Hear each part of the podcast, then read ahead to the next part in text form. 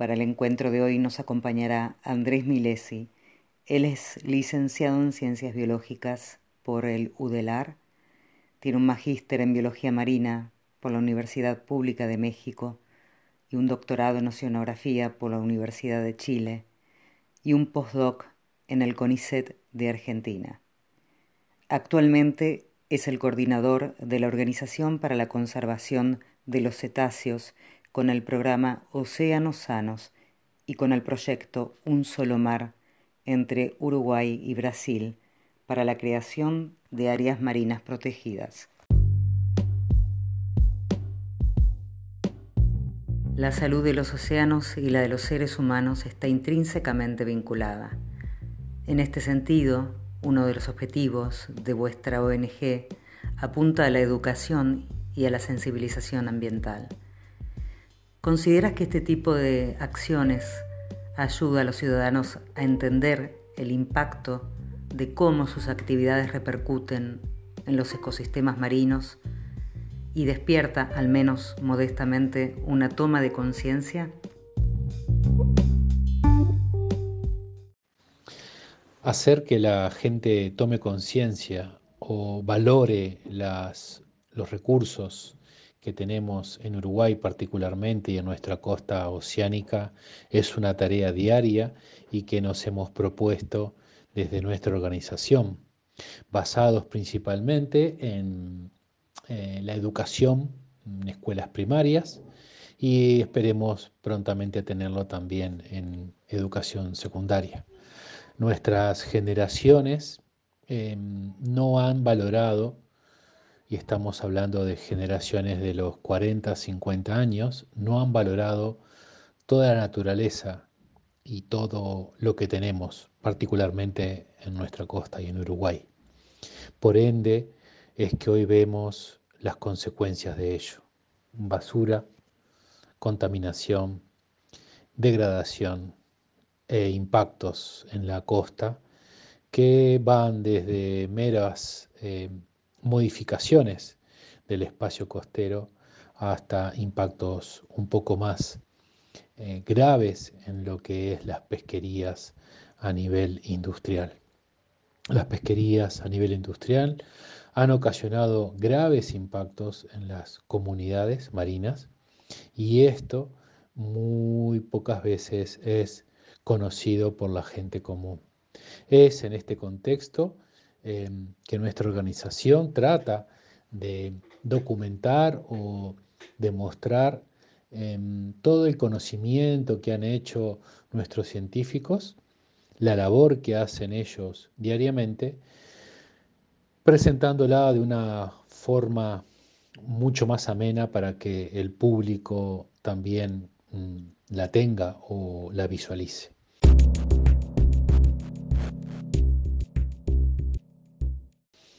Eh, es así también que nos enfocamos a lo que es la pesca ilegal y que tratamos de documentar esta, esta realidad que hoy nos toca y, que lamentablemente la mayor parte también de la gente em, lo desconoce. Em, a partir de una campaña de Océanos Sanos, a partir del año 2017, se han realizado algunas acciones, la mayoría de ellas mediáticas, poniendo en, visualización estas problemáticas. Y creemos que hoy eh, la sociedad en su conjunto y particularmente los niños eh, están muy sensibles a todos estos cambios que hemos ocasionado eh, nosotros, nosotros. Entonces, hay que seguir, obviamente, es una tarea que no se puede descontinuar y obviamente que tiene que ser también acompañada por políticas de Estado, particularmente en la educación eh, primaria, secundaria, eh, inicial también, ¿por qué no? Eh, demostrando todos los efectos que generamos en el medio ambiente y que podrían ser en algún momento de nuestra vida mínimos o casi que despreciables.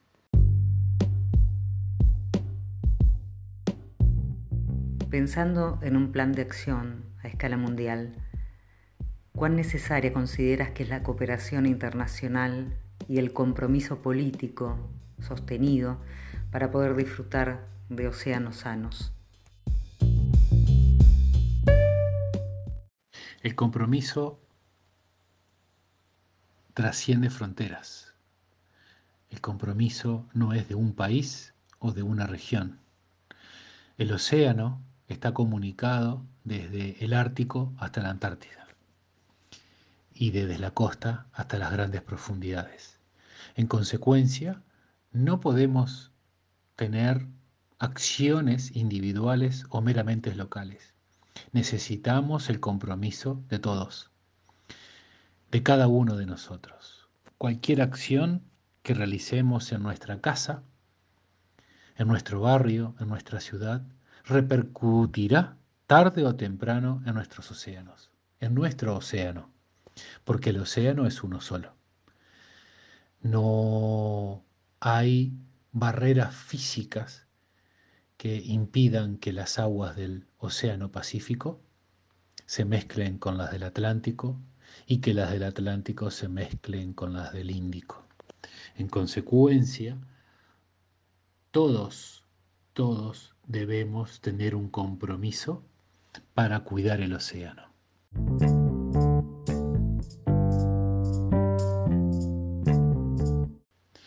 Entonces, eh, las acciones que deberíamos tomar como ciudadanos normales, como ciudadanos de este mundo, serían en cuidarlo, en respetarlo y en tratar de que nuestros hijos y nuestros nietos puedan disfrutarlo.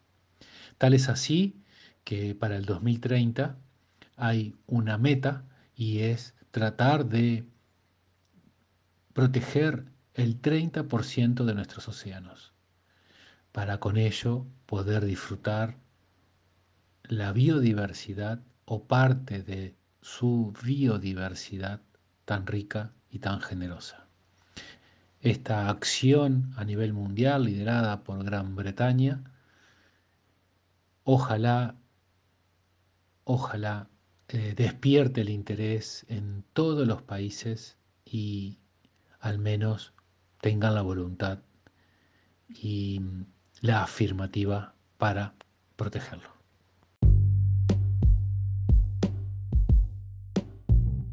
Me gustaría que nos cuentes cómo fue la experiencia de la OCC Uruguay con la National Geographic y qué balance han hecho desde vuestra organización al respecto. En marzo pasado participamos junto a nuestra organización, a instituciones públicas de Uruguay y la prestigiosa organización National Geographic en una campaña exploratoria al Océano Profundo del Uruguay. Ahí tratamos con tecnología de punta ver y analizar nuestra fauna que ha sido eh, investigada eh, muy poco y que tenemos muy pocos registros de esa zona tan particular y que queremos proteger. Son los corales de profundidad. Corales de aguas frías, arrecifes de corales en nuestras latitudes. Sí, los existen, existen y los compartimos con Brasil y con Argentina.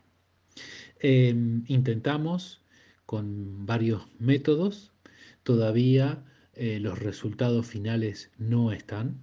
Están siendo analizados tanto por científicos nacionales como por científicos internacionales y pronto tendremos eh, estos resultados para ser compartidos con toda la comunidad em, mundial, ya que National Geographic obviamente tiene una visibilidad mundial para mostrar nuestro océano profundo uruguayo.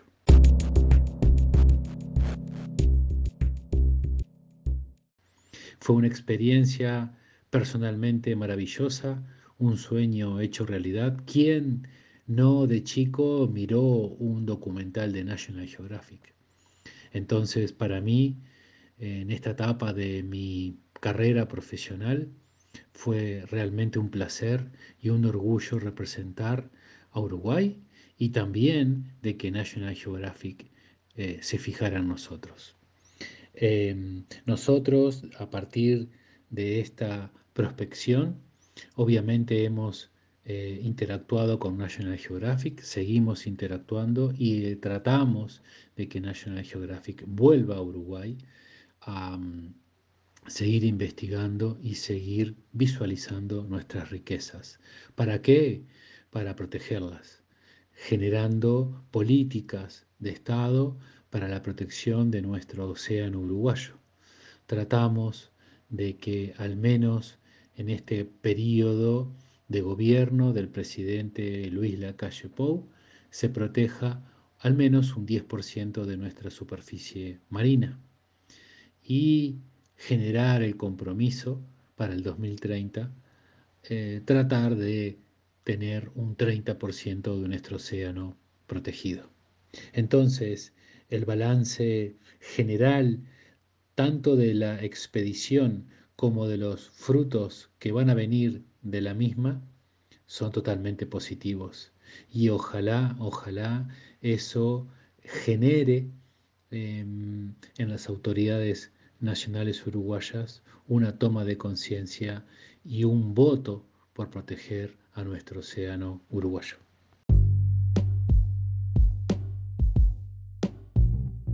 Estamos atravesando hace muchos meses una situación de pandemia compleja en los meses donde hubo estricto confinamiento, donde se supone que el cierre de la actividad en general, combinada con una reducción del tráfico marino y de la demanda de esos recursos marinos, ha dado un respiro a los océanos. Esta es la primera pregunta que te quiero formular.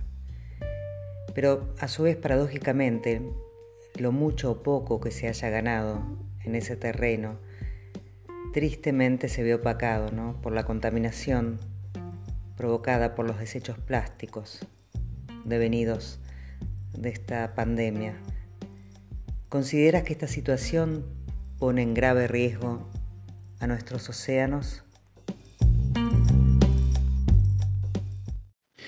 En la situación de pandemia que vivimos a nivel mundial, se han visto algunas muestras de recuperación de nuestra naturaleza y particularmente de nuestras aguas costeras y de los océanos, viendo aguas cristalinas, claras, llenas de vida, de peces, mamíferos, entre otros organismos. Lamentablemente esta situación ha durado poco y no ha dado el respiro suficiente para que todos los organismos que han sido afectados por nuestras acciones, llámese contaminación, sobreexplotación, etc., pudieran tener una recuperación más sostenida en el tiempo. Simplemente fue un respiro muy cortito, lamentablemente. Esto también pasó en sus momentos en la Segunda Guerra Mundial, como por ejemplo eh, en donde las flotas pesqueras, obviamente dedicadas a otras menesteres que fue la guerra, generaron un impacto positivo en las poblaciones de peces, en donde obviamente se les dio un respiro un poco más largo, entre 3, 4 y 5 años.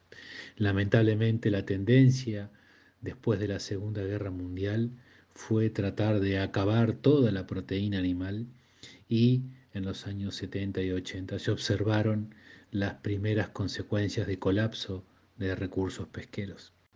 También la pandemia ha generado eh, desechos que no se habían eh, observado en tales magnitudes como las que tenemos hoy.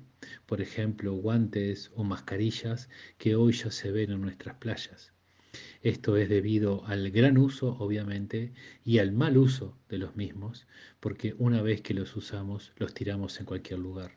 No hay una conciencia de que una mascarilla que tiramos en la calle o mal tirada en la basura pueda terminar en la playa y en el océano. Y eso se está viendo en la actualidad, obviamente con eh, impactos negativos sobre nuestra fauna y obviamente contaminando con productos eh, plásticos o productos em, no degradables en nuestras costas y en nuestros océanos. Por tanto, la pandemia, por un lado, tuvo un pequeño impacto positivo en la mejora o en la calidad de algunos ambientes, pero a posteriori los desechos de la misma o los, em, eh, la parte que se descarta tuvo un impacto y tiene un impacto negativo que puede perdurar mucho más tiempo que aquel impacto positivo.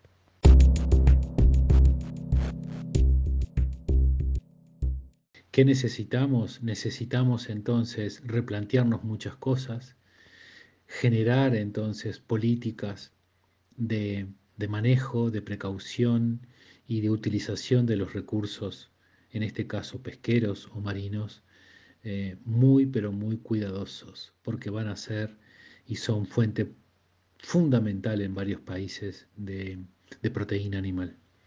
Lamentablemente los recursos pesqueros están en crisis y necesitamos acciones urgentes para protegerlos y tenerlos em, en el tiempo, utilizables en el tiempo, es decir, sostenibles y sustentables. Em, eso fue muy cortito y necesitamos, por ende, un cambio en la, en la conciencia de la gente. Percibimos los océanos como un entorno de infinitas dimensiones que en el imaginario colectivo puede soportar cualquier cosa. Sin embargo, hoy se pueden observar los efectos altamente dañinos de las actividades humanas en su entorno. El océano conecta toda la vida del planeta, uniendo a personas y a naciones. Por ende, su salud es esencial para el bienestar tanto de las sociedades como de los ecosistemas. Por ello, solo informando y movilizando a los ciudadanos podremos desarrollar la alfabetización oceánica, tomando decisiones conscientes, duraderas y sostenibles para cambiar nuestro comportamiento en un intento por mantener nuestro planeta saludable. Quiero agradecer a Andrés Milesi por haber pasado y a todas y a todos los que componen la Organización para la Conservación de Cetáceos. Me gustaría invitarlos también a que ingresen a su página web occ.org.uy o a través del Instagram OCC Uruguay para que puedan investigar un poco más en profundidad la labor que realiza esta organización.